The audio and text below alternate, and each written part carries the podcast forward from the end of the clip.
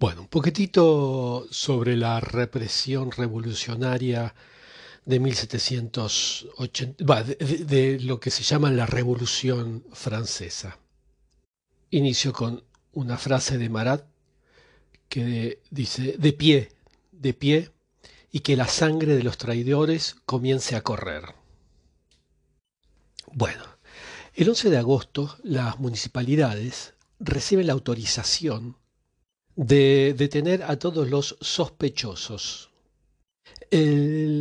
Poco después, unos días después, no importa las fechas, un tribunal extraordinario fue creado para juzgar a, bueno, a traidores y sobre todo a los curas refractarios. Para los revolucionarios, las derrotas que sufrían, por ejemplo, la de Verdun o Verdum en, español, solo se explicaban las derrotas en general que tenían por eh, las acciones de los traidores dentro de la, de, la revolución, que era todo el país.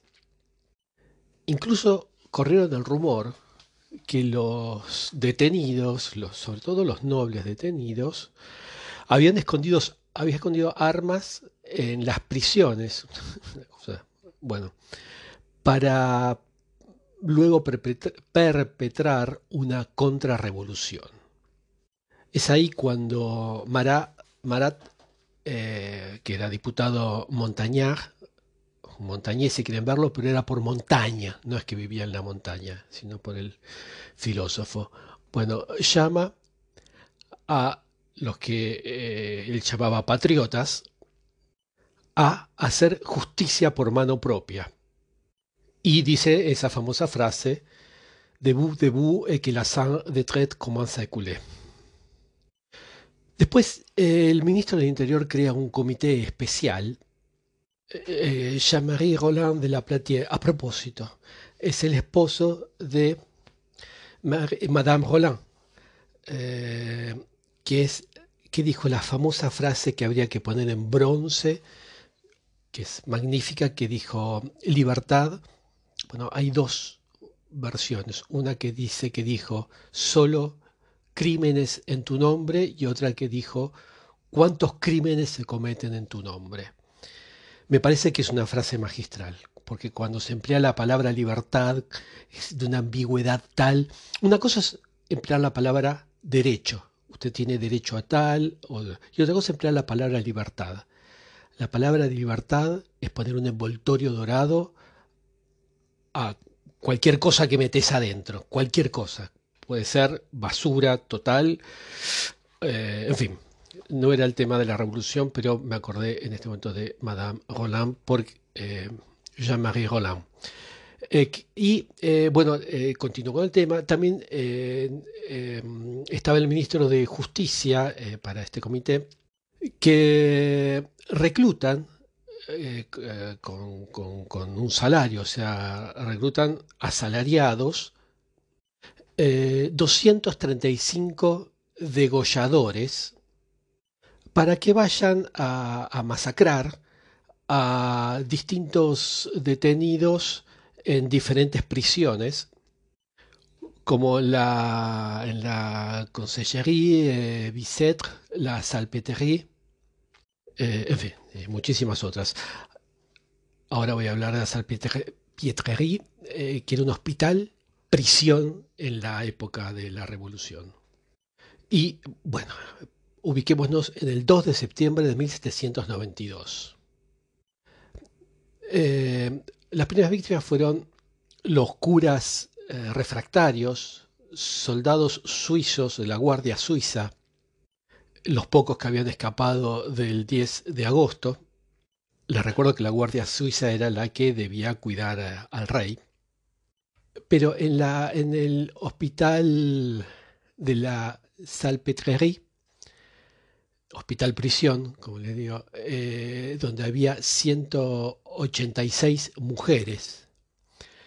Era, estas mujeres eran prostitutas o mujeres de alegría, como decía femme de joie, como se decía, o de gozo, como se quieren verla, pero eran prostitutas y eh, mujeres que, habían, que fueron adúlteras. Esto era intolerable para la Revolución Francesa, para ese mundo perfecto y mejor que querían eh, establecer este tipo de mujeres. Así que eh, comienzan por los chicos. En principio 30 chicos fueron masacrados. Luego los asesinos entran en, las habitaciones, en principio para violar y después para matar, para asesinar a, las jovencitas eh, que, estaban, que estaban allí durante toda la noche. Incluso cuentan las crónicas de la época que algunos asesinos eh, eh, se fascinaban con el hecho, con el sadismo de cortarlos antes a los a sus víctimas y algunos se cometían actos de canibalismo y otros eh, bebían sangre de las víctimas o se las echaban eh, así en el cuerpo, se las tiraban en su cuerpo. Los libros de la época dicen que había tanta sangre que este, la calle quedó totalmente completa, teñida de rojo escarlata. El caso es que en este hospital, prisión de la Salpêtrière, este, el comisario de la sección hace salir los prisioneros de, sus habitaciones o de sus células al patio, eh, donde comienza a leer una lista y mientras estas, estas mujeres que salían ven a los Sanculot, a, los revolucionarios, a la gente que, estaba ahí en el patio, armados con hachas, masas, palos, eh, picas, todos los elementos que podían tener para asesinar a los otros. Y sabían, estos que lo sacaron al patio, sabían lo que le iba a pasar, o lo suponían perfectamente. Fue un día después de esta masacre, el 3 de septiembre, a las 8 de la mañana, cuando las guardias nacionales revolucionarias entran en la célula, en la prisión, en el, calabozo, no sé cómo llamarlo, en el, cuarto donde estaba la princesa de Lambal, amiga muy próxima de la reina María Antonieta, y este, le dicen que le dicen a la princesa que los tiene que seguir, la guardia dice. Luego en el patio solo puede ser un simulacro de, juzgamiento porque los jueces habían sido como todos eran iguales, cualquiera podía ser juez y fueron, fue nombrado cualquiera ahí para que lo juzgue. Entre paréntesis, en los tribunales de la revolución o eras exonerado de los cargos o eras condenado a muerte. No había intermedios. Este, bueno, en este simulacro de proceso, eh, con toda una multitud mirando ya armada con, con, hachas, cuchillos, lo que tengan a mano, palos, lo que haya a mano, que la miraba esperando que termine ese proceso cuando todos sabían lo que iba a pasar cuando termine. Pero bueno, antes de matarla le hacen, le hacen seguir una serie de ultrajes realmente terribles. Después de haber sido, em, bueno, le abrieron en, canal, le sacaron los órganos, este, le, cortaron la cabeza, bueno, antes también todo lo que le hicieron. Después de todo eso, ponen la cabeza en una pica y la llevan hacia donde estaba eh, prisionera María Antonieta. En total, entre las casi 200 víctimas de la Salpêtrière, 186 de la Salpêtrière, y todas las que hubo durante esos días, la masacre planificada, organizada y vigilada por los revolucionarios, hizo en esos días 1.500 víctimas aproximadamente. Y en tan solo 7 días, 7 días, 1.500 víctimas. No había terminado todavía septiembre, casi 15 días después, menos, el 20 de septiembre del mismo año, 1792, los revolucionarios ganan en la batalla de Valmy, creo, no recuerdo, este, ganan una batalla definitiva, con lo que la amenaza extranjera se, se alejaba definitivamente. El día posterior, el 21 de septiembre de 1792, se proclama la primera República Francesa. Durante la Revolución Francesa, durante el periodo conocido como la Revolución Francesa, bueno, nos ofrece una increíble,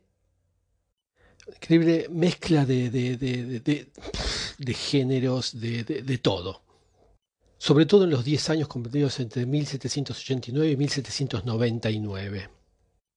Hay, por ejemplo, varias concepciones eh, religiosas, absolutamente diferentes unas de las otras, desde, por ejemplo, la fiesta de la Federación, donde se hace una misa eh, que, la, da el évêque d'Autum, el, el, obispo, el obispo de Autum, hasta está, por ejemplo, el culto del ser supremo de concepción robespieriana, o sea que concebida especialmente por Robespierre, pasando también por el culto de la razón y de las virtudes, que fue un templo fue, durante un tiempo impuesto por la fuerza.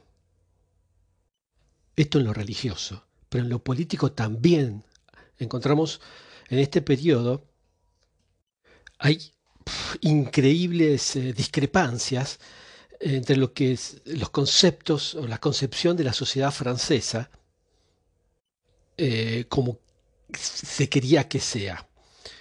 Em, el caso es que parecería ser que querían organizar por la fuerza la felicidad de toda una sociedad nueva.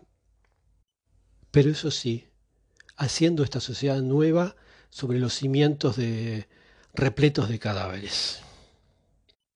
Porque claro, ellos, como hace siempre una cierta clase que tiene el poder, ellos determinaban eh, qué era el pueblo y qué no era el pueblo dentro de Francia, pero también decían que la gente quería lo que ellos decían que querían.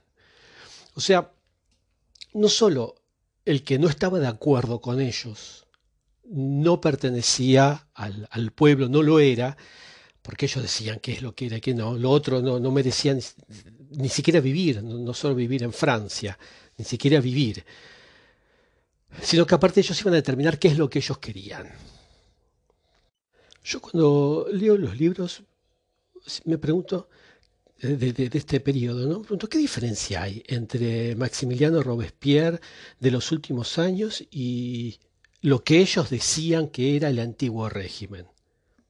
Porque, atención, cuando uno lee los libros de la época eh, sobre lo que pasaba, no tenía nada que ver. Y las investigaciones que uno puede hacer en los museos o en las cuestiones. Pero bueno, finalmente él se convirtió en lo que él decía que era el antiguo régimen sobre todo siendo partidario de tan partidario. ¿no? Eh, antes era partidario de la abolición de la pena de muerte y después fue partidario de la pena de muerte, bueno, con el periodo de terror, eso que con todo lo que pasó.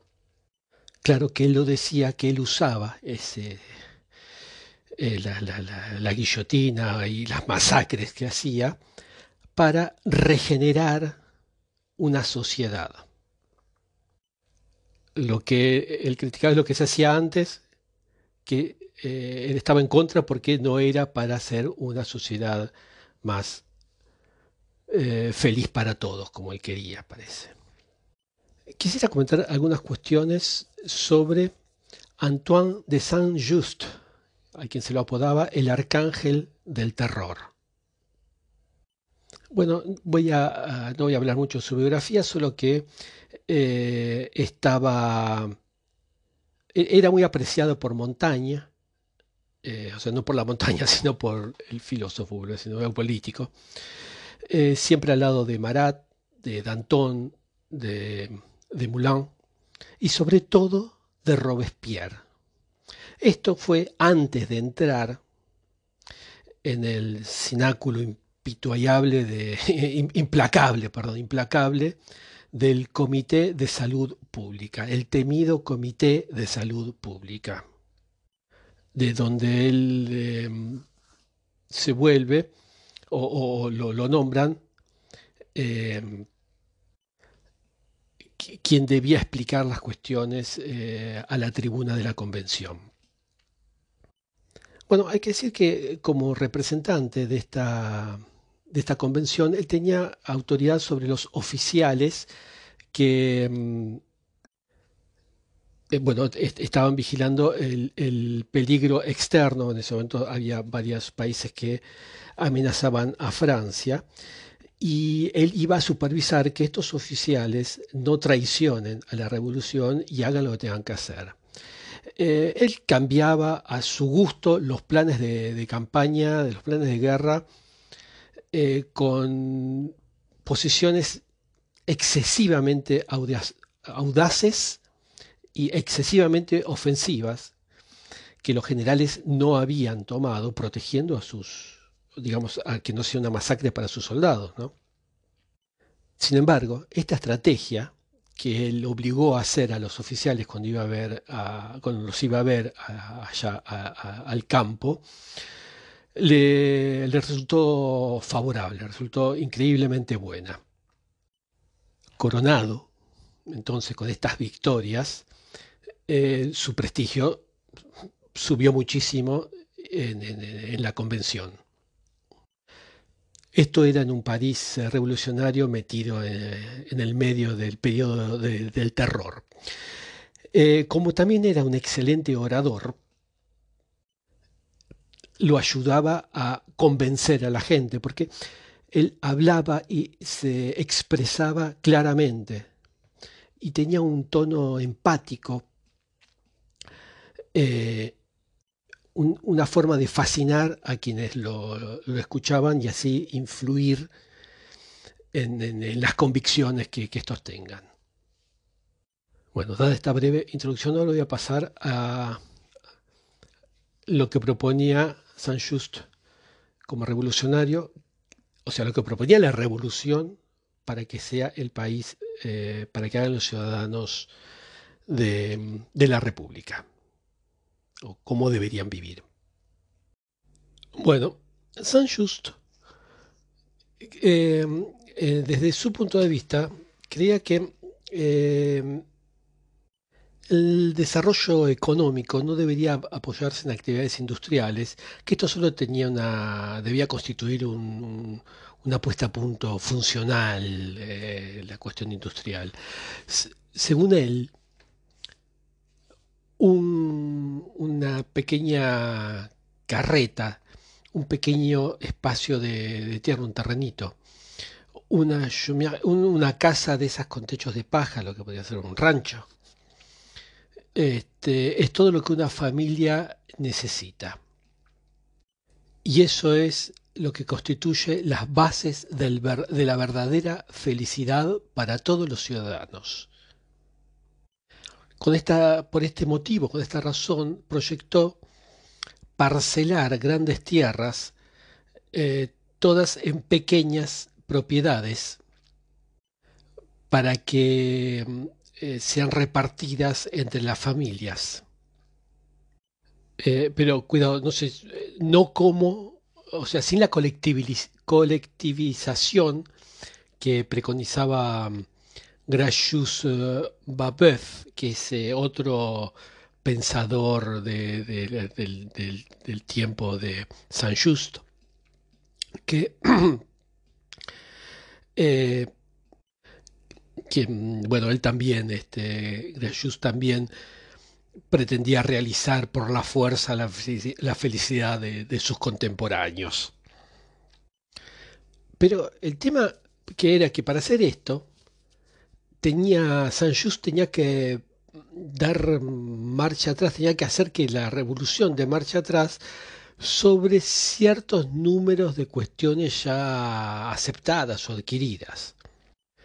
Porque ah, hasta ese momento todas estas propiedades inmuebles, digamos, sean, sean edificios, sean edificaciones o sean terrenos, tanto así como también los bienes nacionales, eh, lo, que se le sacó a, los clérigos, a los que emigraron, a los que mataron.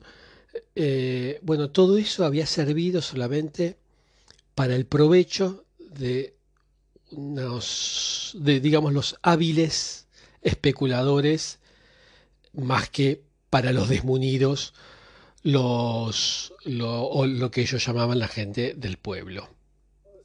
Para nada, ¿eh? lo que había servido solamente era para los especuladores. Ellos sí habían aprovechado el tema. Y si Saint-Just quería parcelar esas tierras, iba a tener que vérselas con esta gente que ya se había apropiado de todo eso. Bueno, en el corazón de estas nuevas estructuras sociales basadas sobre la explotación por cada uno de algunos acres de tierra y de una granja ideal en su gestión, eh, cada pueblo eh, iba a tener lo que Saint-Just había asignado con el nombre de el templo. Era una suerte de casa común, normal, sin rol administrativo preciso, o mm, nada en particular, digamos, pero ahí serían solemnizadas em, actividades cívicas tan extrañas como, como divertidas, diría. Como por ejemplo, eh, las declaraciones de, amistad entre dos seres eh, o reconciliaciones entre gente momentáneamente enojada. Iban ahí al templo y ahí se ponían, se declaraban su, reconciliación o su, su, enojo. La verdad, una, una cosa bastante rara. Allí también se iban a dar algunas ceremonias cívicas como por ejemplo la consagración de la vejez meritoria. También allí, justamente estos, los eh, ancianos del pueblo, eran los únicos aptos a censurar la conducta de los jóvenes y de los funcionarios. También, cada mañana, el templo iba a mm, reunir a todos los ciudadanos que, antes de comenzar todas sus actividades campestres, cotidianas, en, la granja, eh, iban a estar obligatoriamente reunidos allí, todos juntos, para declamar algunos himnos a la gloria de el Eterno. No, no de Dios, sino el ser que habían, de eso que, sabía, que había que adorar durante la Revolución Francesa. Ahora continúo. Bueno, Saint-Just, eh, eh, desde su punto de vista, creía que eh, el desarrollo económico no debería apoyarse en actividades industriales, que esto solo tenía una, debía constituir una puesta a punto funcional, la cuestión industrial. según él, una pequeña carreta, un pequeño espacio de, tierra, un terrenito, una, una, casa de esas con techos de paja, lo que podría ser un rancho. Este, es todo lo que una familia necesita. Y eso es lo que constituye las bases de la verdadera felicidad para todos los ciudadanos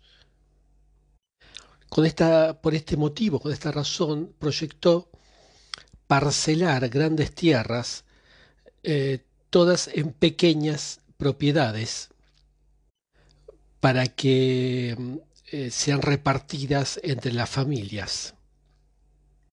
Eh, pero cuidado, no sé, no como, o sea, sin la colectiviz- colectivización que preconizaba mm, Gracious eh, Babeuf, que es eh, otro pensador de- de- del, del- tiempo de Saint-Just, que,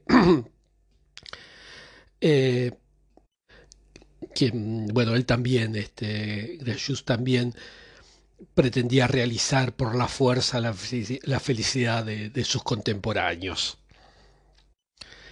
Pero el tema que era que para hacer esto, tenía, Saint-Just tenía que dar marcha atrás, tenía que hacer que la revolución de marcha atrás sobre ciertos números de cuestiones ya aceptadas o adquiridas. Porque ah, hasta ese momento, todas estas propiedades inmuebles, digamos, sean, sean edificios, sean edificaciones o sean terrenos, tanto así como también los bienes nacionales, eh, lo, lo que se le sacó a, los clérigos, a los que emigraron, a los que mataron. eh, bueno, todo eso había servido solamente para el provecho de unos, de, digamos, los hábiles especuladores, más que para los desmunidos, los, lo, que ellos llamaban la gente del pueblo. Para nada, ¿eh? Lo que había servido solamente era para los especuladores. Ellos sí habían aprovechado el tema. Y si Saint-Just quería parcelar esas tierras, iba a tener que vérselas con esta gente que ya se había apropiado de todo eso. Bueno, en el corazón de estas nuevas estructuras sociales basadas sobre la explotación por cada uno de algunos acres de tierra y de una granja ideal en su gestión, eh, cada pueblo eh, iba a tener lo que Saint-Just había asignado con el nombre de el templo. Era una suerte de casa común, normal, sin rol administrativo preciso, o mm, nada en particular, digamos, pero ahí serían solemnizadas eh, actividades cívicas tan extrañas como, como divertidas, diría. Como por ejemplo, eh, las declaraciones de, amistad entre dos seres eh, o reconciliaciones entre gente momentáneamente enojada. Iban ahí al templo y ahí se ponían, se declaraban su, su reconciliación o su, su, enojo. La verdad, una, una cosa bastante rara. Allí también se iban a dar algunas ceremonias cívicas, como por ejemplo la consagración de la vejez meritoria. También allí, justamente estos, los eh, ancianos de la, del pueblo, eran los únicos aptos a censurar la conducta de los jóvenes y de los funcionarios. También, cada mañana, el templo iba a mm, reunir a todos los ciudadanos que antes de comenzar todas sus actividades campestres, cotidianas, en, la granja, eh, iban a estar obligatoriamente reunidos allí, todos juntos, para declamar algunos himnos a la gloria de el Eterno. No, no de Dios, sino el ser que habían, de eso que, se había, que había que adorar durante la Revolución Francesa. Ahora continúo. Bueno, entonces teníamos que Saint-Just básicamente quería crear una noción de divinidad, o eso se puede entender, ¿no? Que eh, en realidad no era muy preciso él sobre, esta, sobre este punto. Pero básicamente eh, había que tener en, la nueva ciudad que se cree, los nuevos pueblos que se creen, tenía que haber un culto propio en donde se rendía, digamos, ese culto a un ser eterno, que era considerado el, creador del mundo y de la humanidad. El resto del tiempo, estos templos que iba a haber en cada, en cada pueblo, servirían para celebrar el Decadi, que era el, el décimo y último día de la semana revolucionaria, porque cambiaron, durante la revolución cambiaron el nombre de eh, todo el calendario, de el número de años, el nombre de los meses, el nombre de los días. Y bueno, se iba a celebrar el décimo día de la semana de revolucionaria, como todos los primeros días del mes, eh, que también eran eh, número 10. Según San Just, era, capital, era súper importante que cada comuna organice en su templo, después de una elección eh, hablada, concertada, el matrimonio, digamos, bastante forzado, de una jovencita pobre con un joven rico. De esta forma, se iba a, celebrar regularmente la memoria de, textual cito, la igualdad de la humanidad. Este pequeño detalle que, que, que desliza Saint Just deja ver que si había una chica pobre y había un chico rico, quiere decir que las, las desigualdades eh, iban a ser toleradas, iban a continuar durante la revolución. Va, digo yo, ¿no? Porque ¿cómo se podía casar alguien, cómo podía seguir siendo rico alguien y pobre otro si ellos decían que lo que buscaban eran que todos sean iguales? Y encima dice que esto tenía que ser una vez por año. Bueno, se le coló este error, supongo.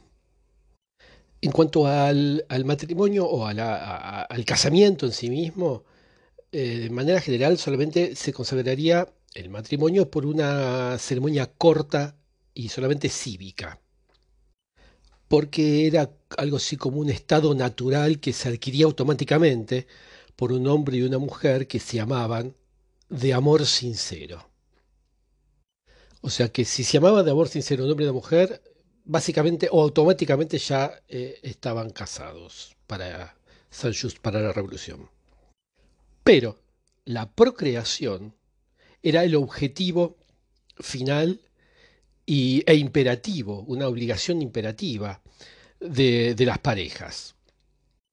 Porque, según San Just, eh, o sea, según los revolucionarios, eh, las parejas que no hayan tenido hijos durante los siete primeros años de su unión eh, eran sistemáticamente separadas, como si no servirían para nada. Así, listo, esta pareja no sirve.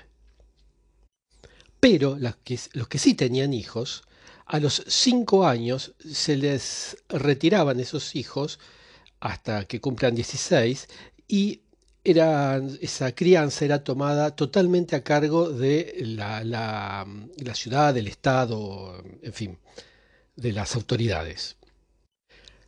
Em, lo que se proponía era alimentarlo solamente de raíces, frutos, algunos derivados de la leche, pan y todo, este, y como única bebida el agua. Y proponían que duerman sobre, sobre el piso, solo con, una manta puesta en el piso, solo para diferenciar que duerman allí, a la imagen de los sabios antiguos. al fin de esta educación, eh, que entre paréntesis eh, no, dice, no precisa en ningún momento en qué consistía, solo que, se estaba a cargo del Estado, eh, no se le debía dar ningún diploma o ningún distintivo que lo diferencie de otro común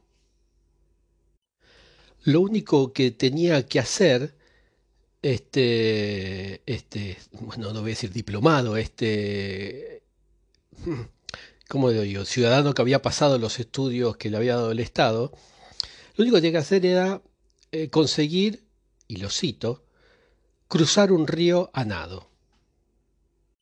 Que, supongo yo, bastante hambriento estaría después de tantos años de comer raíces y tomar agua, que le, supongo que le debería costar cruzar un, río a nado.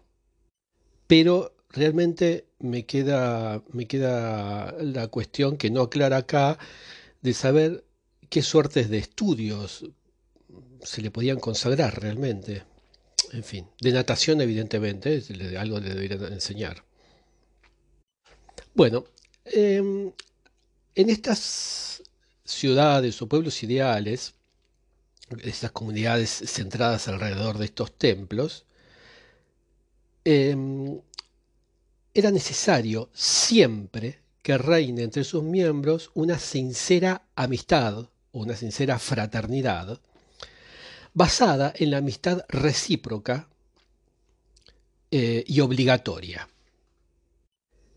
Esta obligación de amistad se basaba sobre los artículos de lo que sería el embrión del código perfecto que, querían hacer, que por otro lado, todo esto parece surrealista, pero imagínense ustedes tener que vivir en un lugar donde les, proponen estas cuestiones, eh, obligatorias, ¿eh?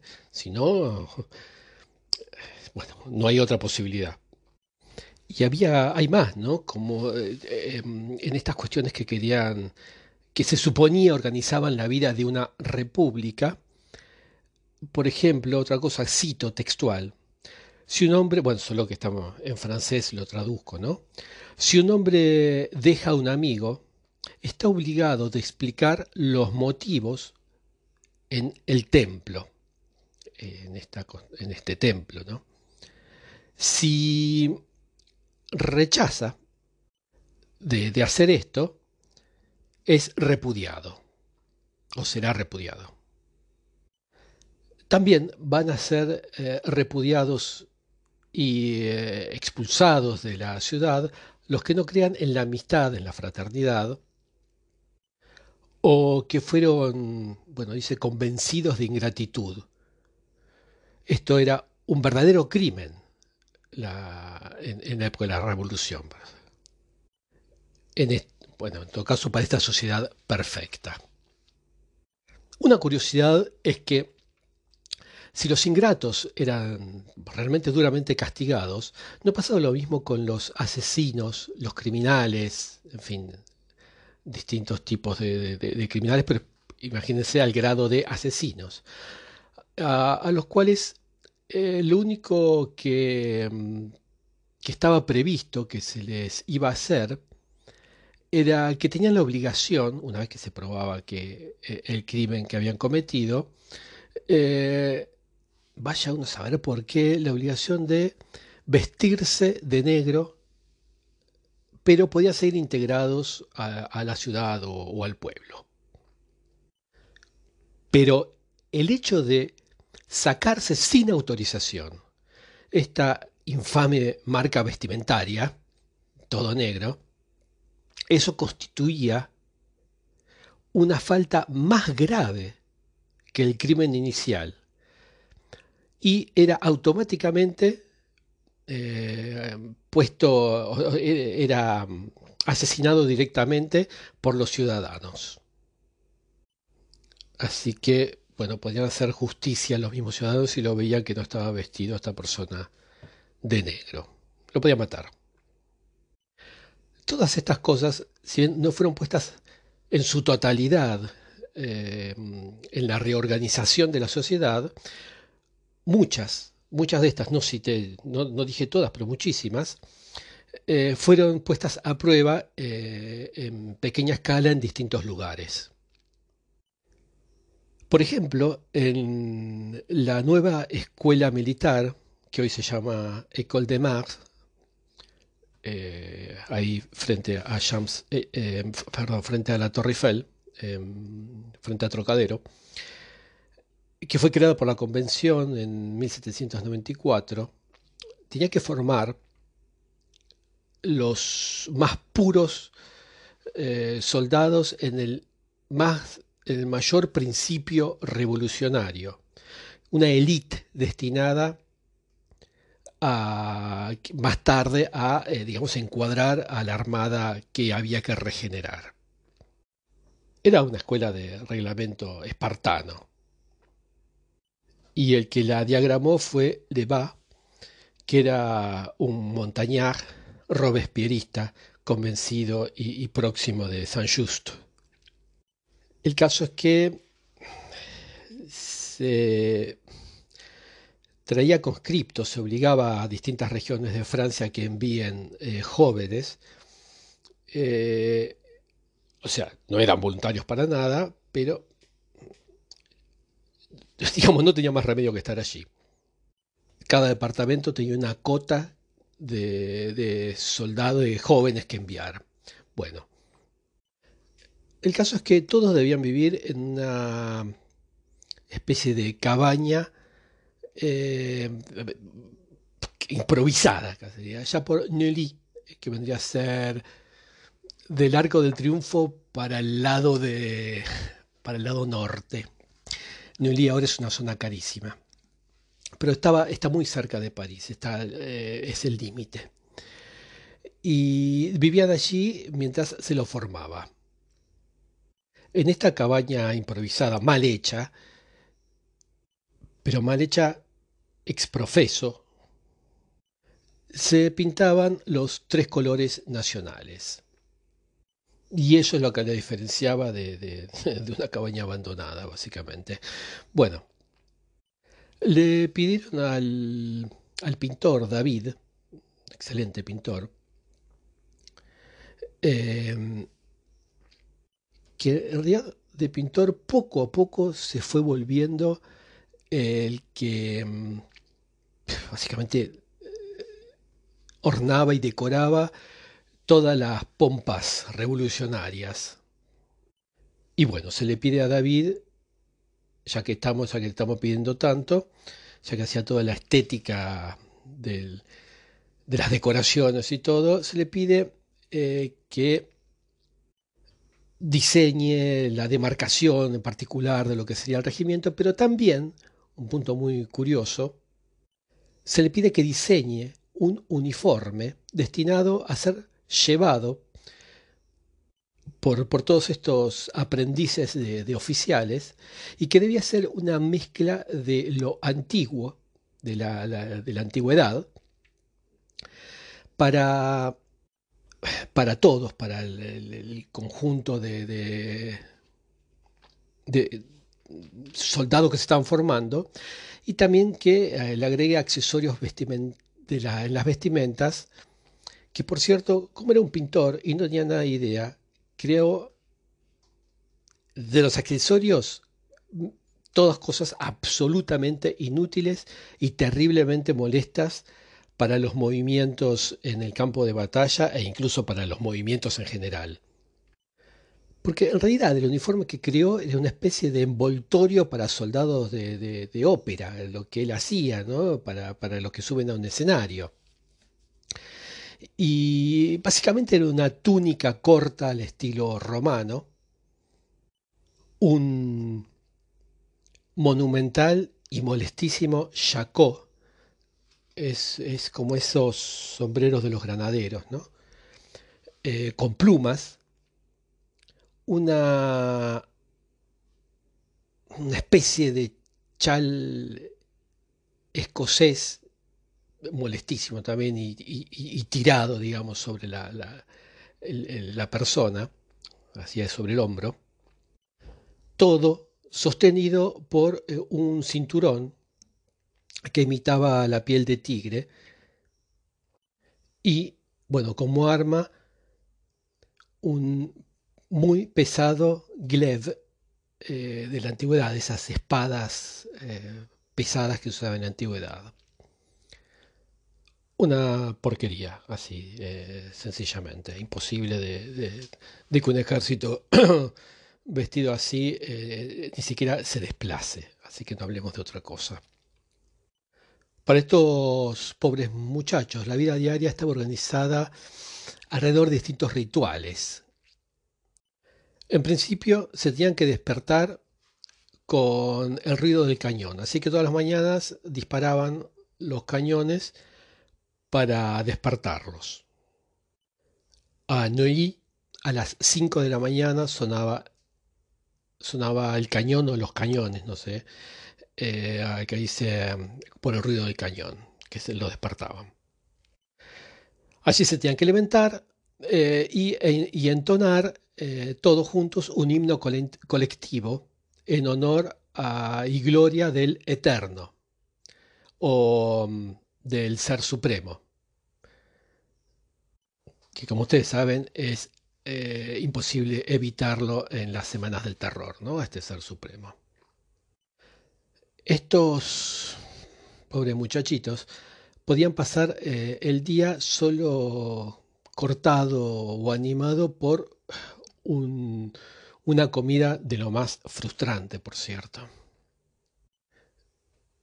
Eran dos cositas nada porque se tenían que hacer duros, dos cositas de nada comían. Y después se ponían a hacer la mímica de algunos ejercicios militares, forzosamente, ¿eh? porque fíjense que los tenían que hacer dentro de esa cabaña donde vivían. Eh, lo que los ejercicios militares que pueden hacer ahí es, una mímica de, lo que pueden llegar a hacer realmente en un terreno de, de maniobras. Después venía la cena, también tan frustrante y desagradable como el almuerzo. Y eh, ahí tenían derecho a tomar algo de agua avinagrada. Esto es una mezcla que se hacía muchísimo en la antigüedad, ¿eh? de mezclar el vino que se ponía malo, que se ponía vinagre, eh, con, para no tirarlo lo mezclaban con, con agua. Y bueno, todo esto era para fortalecer el cuerpo, por supuesto, ¿no? Para hacerlos duros. Y se iban a dormir sobre el suelo duro con solo una manta para pasar, eh, pasar la noche. Más que, más que una escuela militar, era la escuela de todas las privaciones. Porque solo los privaban de cosas y realmente no le daban un entrenamiento militar. Y lo que sucedía es que regularmente entre los, jóvenes reclutas había muertos, esto era muy regular, heridos, anémicos y decenas, eh, bueno, cantidades enormes de casos de eh, disentería. Yo les quisiera em, comentar que en invierno nieva y si bien hay tres meses duros, el frío empieza muchísimo antes y termina muchísimo después de esos tres meses. Hay tres meses realmente muy duros. No quiero imaginar lo que sería vivir eh, esta pesadilla este, mal, mal alimentado, mal dormido este, y, estando ahí obligado, como si fuese una prisión, sin haber hecho absolutamente nada. En fin, las ideas que tenía la revolución y cómo hacer un buen ejército y cómo hacer una sociedad, un ejército perfecto y una sociedad perfecta.